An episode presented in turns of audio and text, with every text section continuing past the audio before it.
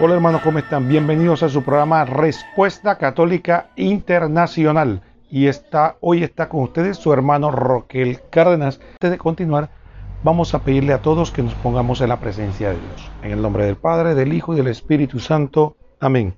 Padre nuestro que estás en el cielo, santificado sea tu nombre. Venga a nosotros tu reino, hágase tu voluntad en la tierra como en el cielo. Danos hoy nuestro pan de cada día. Perdona nuestras ofensas, como también nosotros perdonamos a los que nos ofenden. No nos deje caer la tentación y líbranos del mal. Amén. Dios te salve María, llena eres de gracia, el Señor es contigo. Bendita tú eres entre todas las mujeres, y bendito es el fruto de tu vientre Jesús. Santa María, Madre de Dios, ruega por nosotros pecadores, ahora y en la hora de nuestra muerte. Amén. Gloria al Padre y al Hijo y al Espíritu Santo, como era en el principio, ahora y siempre, por los siglos de los siglos. Amén. Nombre del Padre, del Hijo del Espíritu Santo. Amén. Muy bien, hermanos. Hoy tenemos un tema sumamente interesante, que es la asunción de la Virgen María al cielo. Pero antes de iniciar con el tema, queríamos hacerle eh, dos anuncios. El primero es que recuerden que estamos en, en la pandemia del COVID-19 y que por lo tanto tanto el gobierno nacional como nuestros pastores nos han pedido que mantengamos la prudencia, el distanciamiento social. Así que este programa está siendo producido fuera de un estudio para mantener esta realidad y este cuidado por lo tanto, pedimos disculpas de antemano por si eh, se escucha algún ruido o algo que sea distrayente, algo que no es propio de una grabación más profesional. Damos las gracias por su comprensión y eh, quería recordarle a ustedes que los que deseen comunicarse con nosotros puede hacerlo por varios medios. Uno sería escribiéndonos al WhatsApp de Radio María Panamá al 66336087 6633 6087. Si nos está escribiendo desde fuera de Panamá, puede agregarle el código 507. Recuerden, el código de Panamá es 507 y después 6633 6087 para que nos escriban en WhatsApp. También lo que deseen pueden unirse a nuestro canal de YouTube que se llama Academia de Formación Católica. También tenemos otro grupo en YouTube eh, perdón, en Facebook, que también se llama Academia de Formación Católica. Muy bien, dicho esto, vamos con el tema del día de hoy. El dogma de la Asunción de María enseña que ella fue llevada en cuerpo y alma a los cielos por Dios una vez cumplida su vida en la tierra. El primero de noviembre de 1950, el Papa Pío XII lo definió de la siguiente manera. Después de elevar a Dios muchas y reiteradas preces y de invocar la luz del Espíritu de la verdad para gloria de Dios omnipotente, que otorgó a la Virgen María su peculiar benevolencia, para honor de su Hijo, Rey inmortal de los siglos y vencedor del pecado y de la muerte, para aumentar la gloria de la misma augusta Madre y para gozo y alegría de toda la Iglesia, con la autoridad de nuestro Señor Jesucristo, de los bienaventurados apóstoles Pedro y Pablo, y con la nuestra pronunciamos, declaramos y definimos ser dogma divinamente revelado que la Inmaculada Madre de Dios, siempre Virgen María, terminado el curso de su vida terrena, fue asunta en cuerpo y alma a la gloria celestial. Muy bien, dicho esto, eh, tenemos que aclarar algunos términos que se usan acerca de la asunción de la Virgen María. Por ejemplo, tenemos que ver que, eh, que nos dice el dogma que la asunción de la Virgen María es para mayor honra y gloria de Dios. La mayor honra y gloria de Dios. ¿sí? Así que la asunción de la Virgen María no es para necesariamente, eh, digamos, resaltar la magnificencia, grandeza que de hecho tiene la Virgen María, sino que, como dice el dogma, para gloria de Dios omnipotente, que otorgó a la Virgen María su peculiar benevolencia para honor del Hijo Rey inmortal de los siglos.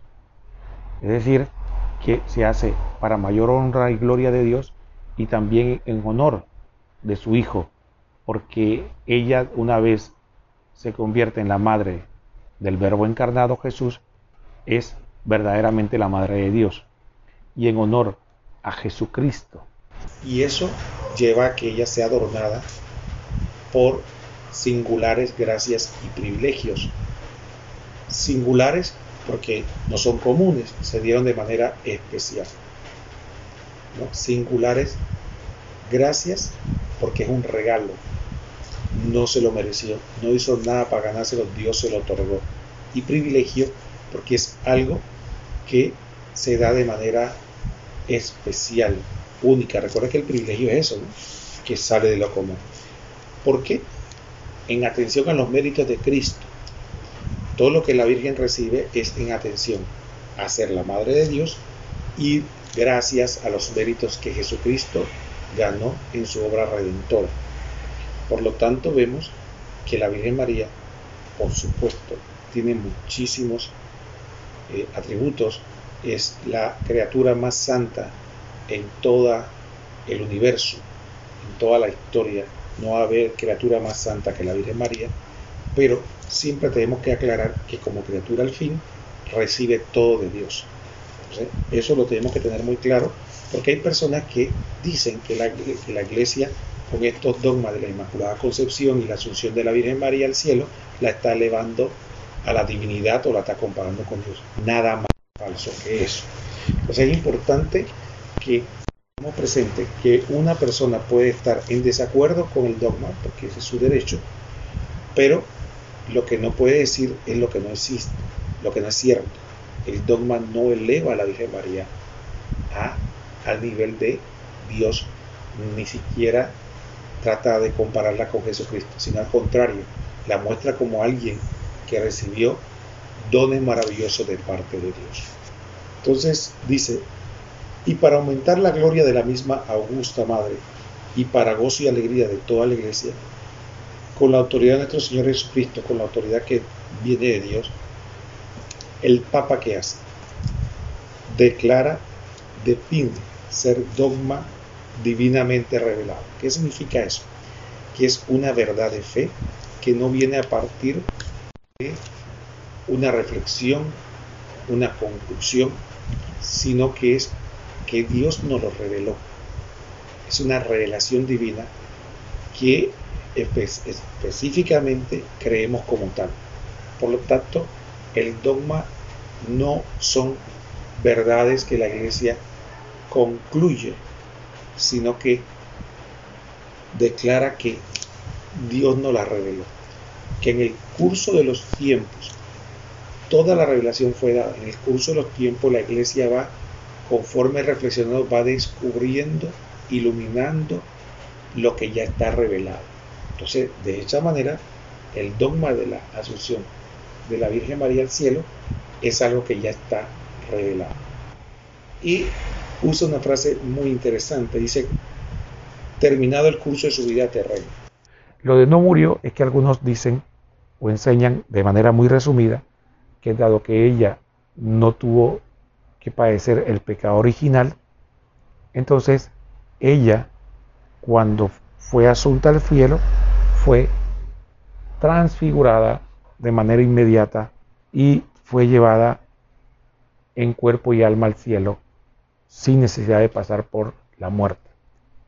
Sustentos. Algún día podríamos hacer un programa sobre ese tema interesante, pero ahora no es el tema. Lo que tenemos que tener claro es que hay dos tesis con respecto a esto y por eso se habla del final de la vida terrena.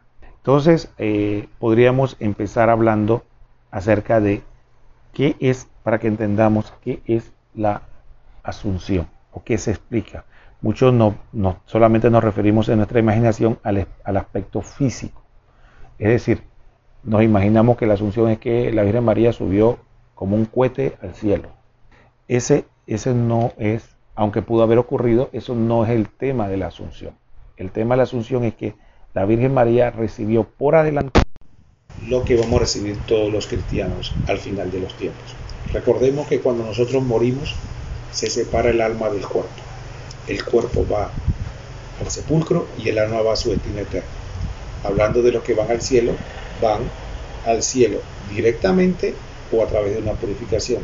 directamente lo que son santos, murieron en santidad, y a través de una purificación lo que murieron con algunas cosas pendientes, por llamarlo así. Pero al final todo lo que entra en el cielo, ya sea por purgatorio o directamente, están en el cielo, están en la bienaventuranza, pero están solamente en algo, con algo. ¿Qué ocurre? Al final de los tiempos se va a dar el regreso de Jesucristo y un acontecimiento será la resurrección de los muertos. Eso significa que el alma de todos los difuntos, tanto de los que están en el infierno como los que están en el cielo, van a volver a su cuerpo, pero un cuerpo glorioso. Y los que van el infierno van a ir a un cuerpo opaco, obviamente, porque no están con la gloria de Dios. Pero todos van a volver a tener su cuerpo. Y entonces, una vez terminado, todos vamos a disfrutar del cielo en cuerpo y alma. Un cuerpo glorioso tal como San Pablo. Entonces, lo que vamos a recibir todo al final de los tiempos, la Virgen María lo recibió por adelantado por singular gracia y privilegio.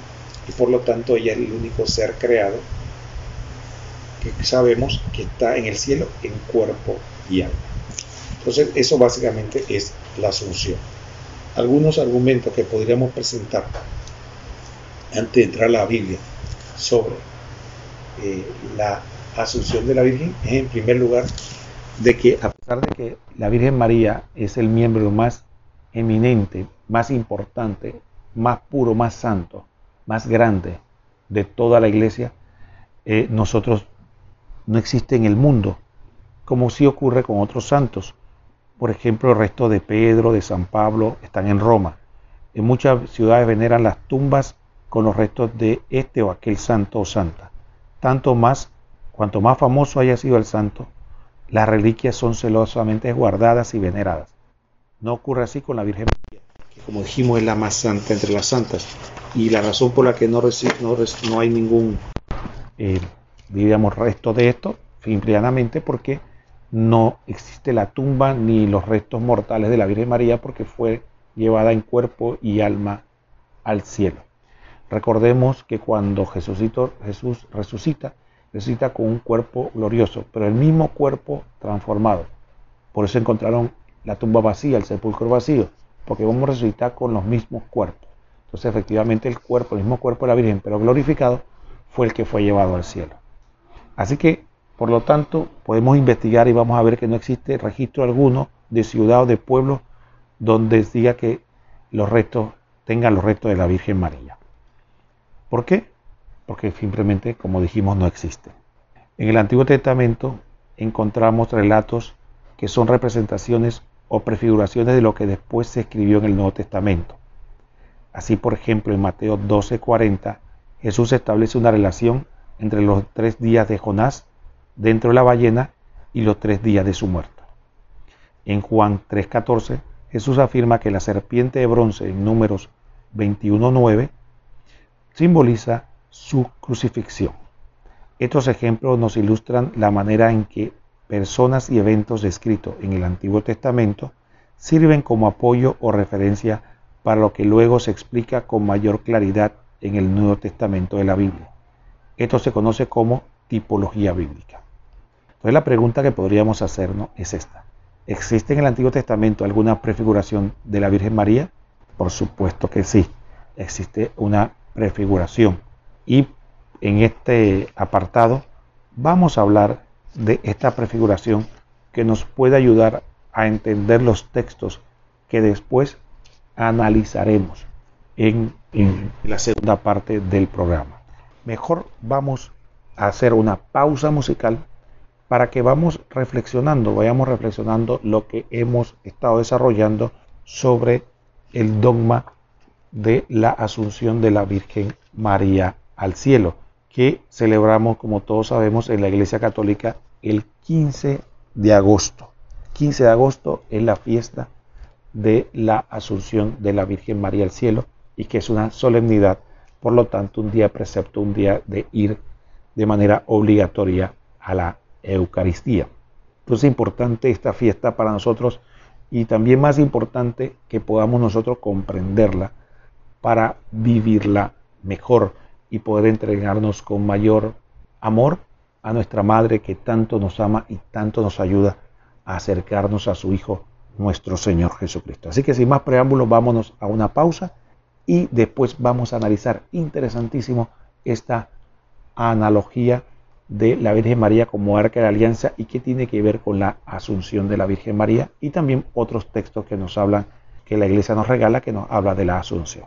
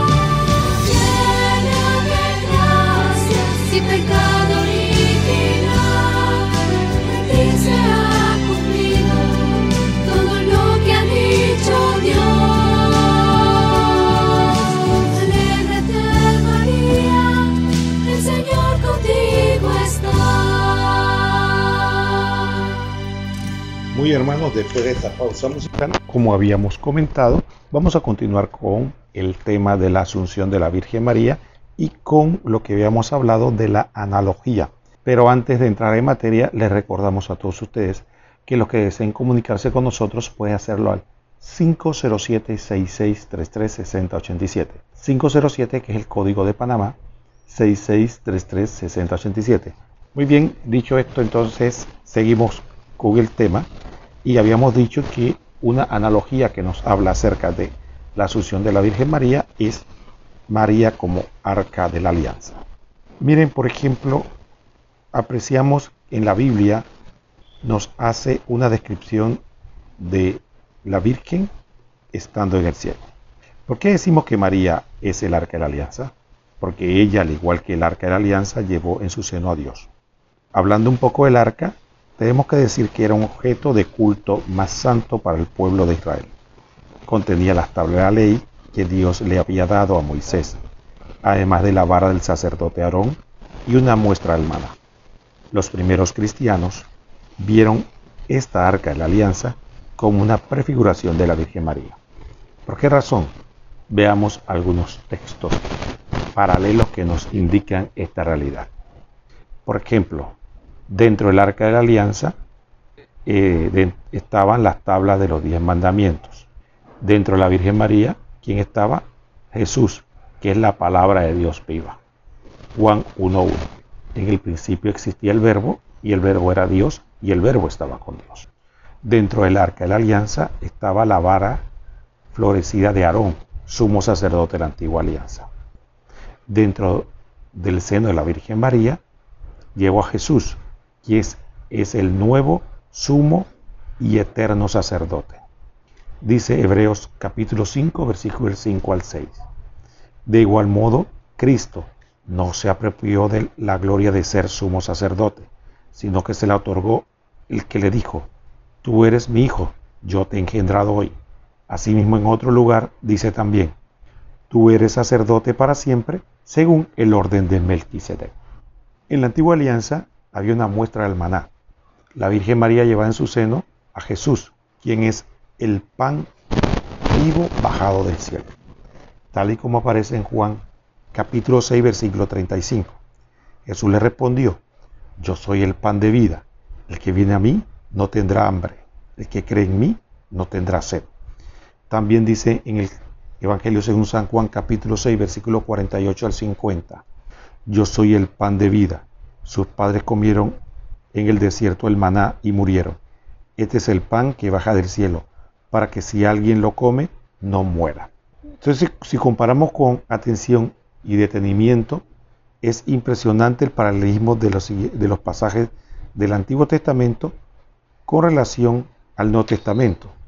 Por ejemplo, veamos estos paralelismos. En el Antiguo Testamento se dice en Éxodo 40, 34, 35, la nube cubrió entonces la tienda del encuentro y la gloria de Yahvé llenó la morada de Moisés. No podía entrar en la tienda del encuentro, pues la nube moraba sobre ella y la gloria de Yahvé llenaba la morada. En el Nuevo Testamento, con respecto a la Virgen María, dice, el ángel le respondió, el Espíritu Santo vendrá sobre ti y el poder del Altísimo te cubrirá con su sombra. Por eso el que ha de nacer será santo y se le llamará Hijo de Dios. ¿Se dan cuenta? En un caso, en la Arca de la Alianza, se cubre de la morada de Dios, del encuentro, con la gloria de Yahvé y en el caso de la Virgen María, la sombra del Altísimo la cubrirá. Antiguo Testamento, 2 Samuel 6:9.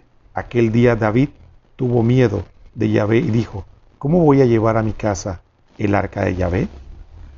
En el Nuevo Testamento, en Lucas 1, 41, 43. Y sucedió que en cuanto yo, Isabel, el saludo de María, saltó de gozo el niño en su seno, e Isabel quedó llena del Espíritu Santo y exclamó, con gran voz dijo, Bendita tú entre las mujeres, y bendito el fruto de tu seno. ¿Y dónde a mí que la madre de mi Señor venga a mí? ¿Ve? En un caso el profeta Samuel se sintió indigno de que el arca de la alianza fuera a su casa. En el otro caso, Santa Isabel se sintió indigna de que la madre de su Señor fuera a su casa. Antiguo Testamento, 2 Samuel 6, 12, 14 se hizo saber al rey David, ya había bendecido la casa de Obededón y de todas sus cosas a causa del arca de Dios. Fue David e hizo subir el arca de Dios de casa de Obededón a la ciudad de David con gran alborozo. Cada seis pasos que avanzaban los portadores del arca de Yahvé sacrificaban un buey y un carnero cebado David danzaba y giraba con todas sus fuerzas ante Yahvé, ceñido de un efod de lino.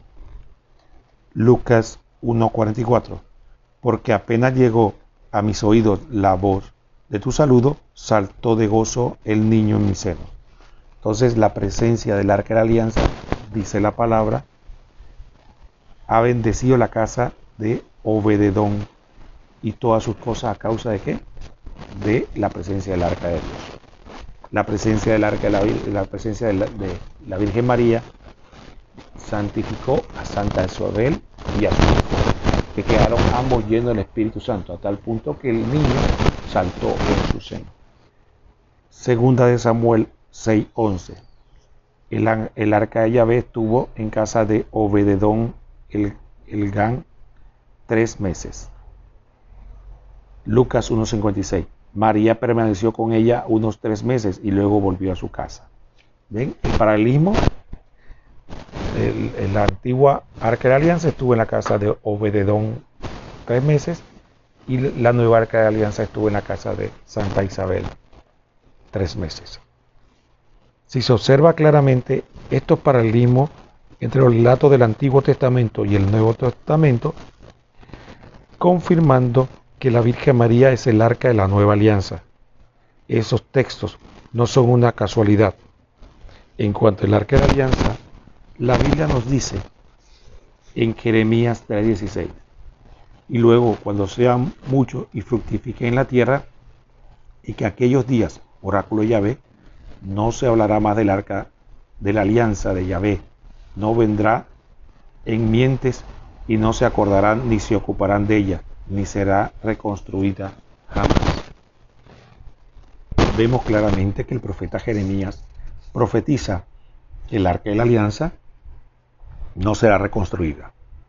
Y que no solo eso, sino que desaparecerá y no se le recordará ni se hablará más de ella.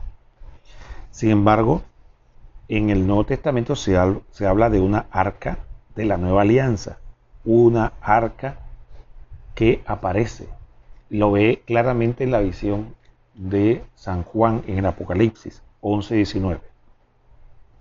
Y se abrió el santuario de Dios en el cielo, y apareció el arca de su alianza en el santuario, y se produjeron relámpagos y fragor, y truenos, y temblor de tierra, y una fuerte granizada.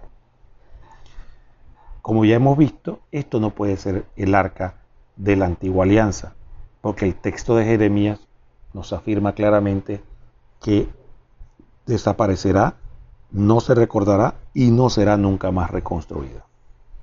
La pregunta sería, ¿cuál es esa arca de Apocalipsis 11 y 19?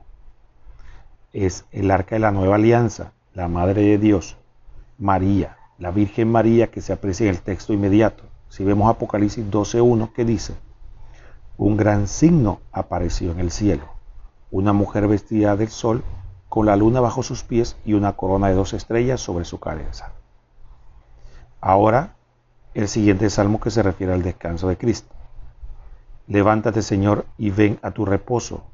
Ven con el arca de tu poder. Salmo 132, 8. Esto ocurre cuando Él sube al cielo después de su resurrección, pero curiosamente lo hace con el arca de su poder. El Hijo reposa cuando sube a la derecha del Padre y consigue llevar al arca de su poder. ¿Cuál es esa arca que el, pues que el profeta Jeremías dice que ya no se hablará ni se ocupará más de ella? Por supuesto, que no se está hablando de la arca de la antigua alianza. El arca es la arca del Apocalipsis, que nos deja claramente que es una mujer. ¿Y esa mujer cuál es? Es la mujer del Mesías, es la madre del Mesías, es la mujer que dio a luz al Mesías la Virgen María, es decir, ella es el arca de la nueva alianza, a quien, su hijo, a quien llevó en su seno al, al Hijo de Dios. Esta mujer tiene cuerpo, como dice Apocalipsis 12. ¿Por qué decimos eso? Porque tiene cabeza con una corona, tiene pies donde está debajo la luna. Estas descripciones, eh, así no se escribe un alma en el cielo. Por lo tanto, ella es María, la nueva arca de la alianza. Algunas personas rechazan que esta doctrina sea aplicable a la Virgen María. Sin embargo, sí creen que otras personas han sido llevadas al cielo en cuerpo y alma, como Enoch y Elías. Aceptan este hecho sin duda, por ejemplo, como en la Biblia se menciona que en 2 Reyes 2.1 Yahvé hizo subir a Elías al cielo en un torbellino, y también eh, Enoch anduvo con Dios, Génesis 5.22. Pero ¿por qué se llevaron a Elías y a Enoch al cielo? Fue por su fe. Dice Hebreo 11.5.6. Por su fe también Enoch fue trasladado al cielo, sin ver la muerte, y no se halló por qué lo trasladó Dios. Pero aún antes de su traslado recibió el testimonio de haber agradado a Dios. Ahora bien, sin fe es imposible agradarle, pues el que se acerca a Dios ha de creer que existe y que recompensa a los que lo buscan. Sin embargo, la fe de la Virgen María es especial en grado superlativo. superlativo. En la Biblia, el ángel San Gabriel la llama llena de gracia, según Lucas 1.28. Enoch anduvo en amistad con Dios. En el caso de María, Dios mismo la escogió por medio del ángel San Gabriel, la declara llena de gracia, siempre pues encontró favor en Dios, Lucas 1.30. Aceptó completamente la voluntad del Señor, Lucas 1.38. Profetizó que todas las generaciones le llamarían bienaventurada. Expresó que ha sido salvada por el mismo Señor que lleva en su seno, Lucas 1.48. La fe de la Virgen María es un caso superlativo en la Biblia y por eso el ángel Gabriel le dice, no temas María, porque has hallado gracia delante de Dios. Lucas 1.30. Esa es una promesa cuando María visita a su prima Santa Isabel, está llena del Espíritu Santo y le expresa, dicho está tú por haber creído que se cumplirán las promesas del Señor. Lucas 1.45. Vemos con claridad que no solo la Biblia nos habla claramente de que la Virgen María era nueva arca de alianza, sino que además nos muestra que tuvo una fe perfecta. Por lo tanto, también es supremamente digna de haber recibido ese don de Dios. Ahora, presentemos algunas objeciones que se pueden hablar al respecto. Algunos, por ejemplo, en Juan 3:13 se dice, nadie ha ascendido al cielo sino el que ha bajado del cielo, el Hijo del Hombre. Respuesta, en efecto, la Virgen María no ascendió al cielo, sino que fue asunta, lo cual quiere decir que fue llevada al cielo por el poder de Dios. Jesús sí ascendió por su propio poder al cielo. Martín Lutero, por ejemplo, en su prédica del 15 de agosto de 1522 sobre la asunción de la Virgen María, dijo lo siguiente, y tomemos en cuenta que estamos hablando de Martín Lutero, el fundador del protestantismo. ¿Y qué dice sobre la asunción de la Virgen? No cabe duda de que la Virgen María está en el cielo. ¿Cómo ocurrió? No lo sabemos. Y ya que el Espíritu Santo no nos ha dicho nada acerca de esto, no lo podemos hacer artículo de fe. Es suficiente saber que ella vive en Cristo. La veneración de María está en la profundidad del corazón. Sermón del 1 de septiembre de 1522. Eh, también dice, Martín Lutero nos referimos, ella es la mujer más encumbrada y la joya más noble de cristiandad después de Cristo. Ella es la nobleza, sabiduría y santidad personificada. Nunca podemos honrarla lo suficiente, aun cuando ese honor y alabanza debe serle dado en un modo que no falte a Cristo ni a las Escrituras. Dice también Martín Lutero, ninguna mujer es como tú, tú eres más que Eva, a Sara, bendita sobre toda nobleza, sabiduría y santidad. Y finalmente la última frase de Martín Lutero. Cada uno tendría que honrar a María tal como ella misma lo expresó en el Magnífica. Ella alabó a Dios por sus obras. ¿Cómo podremos entonces nosotros alabarla? El verdadero homenaje de María es en honor de Dios, la alabanza de la gracia de Dios. María nada es en su propio mérito, sino por el mérito de Cristo. María no desea que vayamos a ella, sino a través de ella hacia Dios. Aquí tenemos claramente eh, otro texto que nos habla de cómo el fundador del protestantismo eh, veía a la Virgen María. Por lo tanto, hemos visto textos que nos hablan claramente de, de la asunción de la Virgen María. Efectivamente, cuando nos dice que ella ve en el cielo a una mujer vestida de sol, con la luna bajo sus pies y una corona de dos estrellas. También nos dice claramente de que si analizamos el texto, eh, no puede ser eh, la Virgen María, no puede ser, perdón, Israel, porque si bien es cierto, analógicamente puede decir que Israel dio a luz al Mesías, dice el texto que ella fue perseguida por el demonio y que cuando el demonio no pudo vencerla porque fue llevada al cielo, el texto también afirma que entonces fue a hacerle la lucha a sus hijos. ¿Y cuáles son sus hijos? Los que siguen la palabra del Señor, la palabra de Dios, los que son fieles seguidores de Cristo. Entonces no es Israel porque Israel no aceptó al Mesías. No puede ser la iglesia porque esa mujer, porque la iglesia no, no dio a luz a Jesucristo. Jesucristo dio a luz a la iglesia. Entonces la iglesia fue posterior a Cristo. ¿Con quién es que se cumple plenamente esta profecía de San Juan? Es con la Virgen María, que es la mujer, que es la pureza, está vestida de sol como signo de santidad y pureza, que tiene una corona de dos estrellas que representa el nuevo pueblo de Dios, que además tiene bajo sus pies la luna como un símbolo de que está encumbrada por, eh, por toda la creación. Y además eh, vemos con claridad que el texto nos refiere claramente de que es la madre del que regirá los, eh, las naciones con vara y hierro, o sea, el Mesías, y además su persecución es salvada y llevada al cielo, y que después el enemigo ataca a sus hijos, que son los que siguen la, eh, diríamos, la palabra de Dios o siguen a nuestro Señor Jesucristo. Entonces, está más que claro que la mujer del Apocalipsis 12 es la Virgen María. Por lo tanto, aquí vemos no solo estos textos bíblicos y esta analogía que hemos visto y ya el dogma claramente declarado por el Papa de que la Virgen María está en cuerpo y alma en la gloria del cielo. Podemos decir, hermanos, como conclusión, la Virgen María está en los cielos en cuerpo y alma como algún día esperamos estar también nosotros. El Papa Benedicto XVI lo expresó de este modo.